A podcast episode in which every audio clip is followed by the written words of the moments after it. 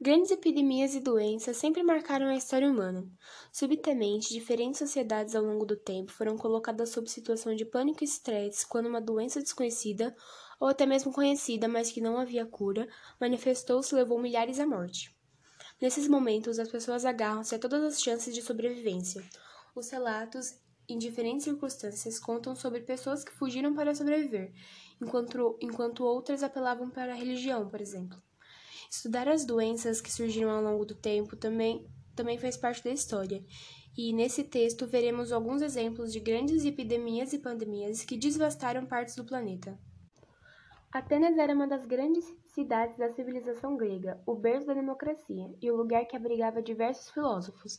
No verão de 430 a.C., ela foi abalada pelo surgimento de uma doença misteriosa e desconhecida.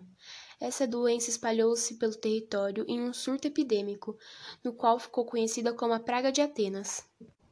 Na antiguidade, a cidade de Atenas foi vítima de uma epidemia que até hoje é alvo de debate entre estudiosos. A Praga de Atenas iniciou-se durante o período em que a cidade tratava a Guerra de Peloponeso, conflito contra a Esparta pela supremacia na Grécia. Os estudiosos do assunto acreditam que a grande movimentação de pessoas e aglomeração por conta do conflito contribuíram para que a doença chegasse e se alastrasse pelo local.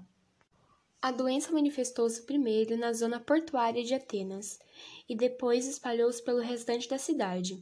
Segundo o relato de Tucídides, autor mais importante sobre essa praga, a doença atuou em Atenas entre 430 e 429 a.C. Perdeu a força em 428 a.C. e recuperou-se a partir do ano seguinte, isto é, 427 a.C. Existem inúmeras teorias a respeito de qual doença teria afetado a cidade grega. Estudiosos apontam como possibilidades a varíola, o sarampo, o tifo e até a peste bubônica. Estudos recentes conduzidos com ossadas encontradas em uma vala comum sugerem que a praga de Atenas provavelmente era febre tifoide e que ela teria sido responsável pela morte de até 35% da população local.